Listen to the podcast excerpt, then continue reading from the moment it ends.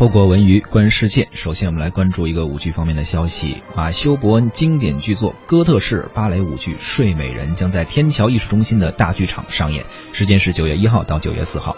不知道各位是否还记得啊？那个惊世骇俗的男版芭蕾《天鹅湖》，而它的缔造者现象级芭蕾大师马修·伯恩，又改编了一个《睡美人》。这次呢，马修脑洞大开，让你感觉甚至有些惊讶，有些害怕。该剧被称为哥特式浪漫传奇，因为它比其他版本的这个睡美人更加的暗黑。比如扮演女巫和仙女的演员呢，都不是咱们传统意义上、传统观念上的美女，而是换成了脸上有着哥特式浓妆的男神。比如王子为了等待公主，不惜把自己变成了吸血鬼。哎，不知道您听过之后是不是有些期待啊？这样一个现象级芭蕾大师马修·伯恩带来的改编的《睡美人》，可以在天桥艺术中心的大剧场九月一号到九月四号关注一下。嗯，《睡美人》其实是我们很多人耳熟能详的童话了，在我小的时候也是我特别喜欢的一个童话。因为那个主角好像不用干什么，睡觉就行。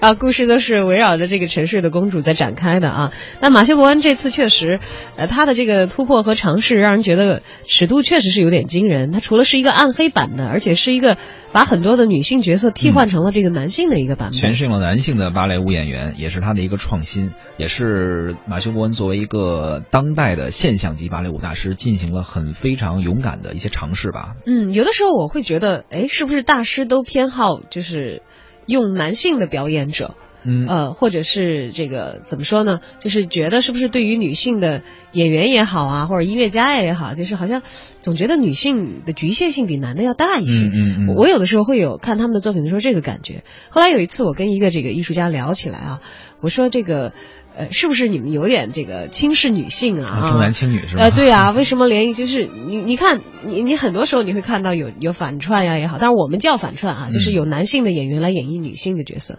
但是你好像看到女性去演绎男性的角色就要少得多得多了。嗯，对，京剧里可能有。京剧里，比如像王佩瑜啊这种唱女老生啊什么，这但是确实比较少一些。对，然后那个艺术家朋友给我的回答是什么样的呢？他说其实很难讲，他说其实，在两个界别都有很鲜明的一些艺术形象，嗯，但是就整体来说，男性的这个艺术的表达上，他的力度会更强。然后它可能这个幅度会更大，那么你有一个很开阔的幅度，然后你再去把它练得精细，你可以在这个很大的范围当当中，然后你去寻求突破和和和这个尝试，它的可能性会很多。嗯，但是女性可能身体条件也好，这个力量年龄条件也好，力量条件这些受到的这个硬性的物理局限在那儿摆着，所以呃，以至于他们可能整体可以选择的角色的局限性就要大一些。那么再加上这个马修·伯恩这样的。又很有这个大胆开创的这样的一些创新意识的这个大导演，就他的创作核心可能只是借一个古老的故事的套子，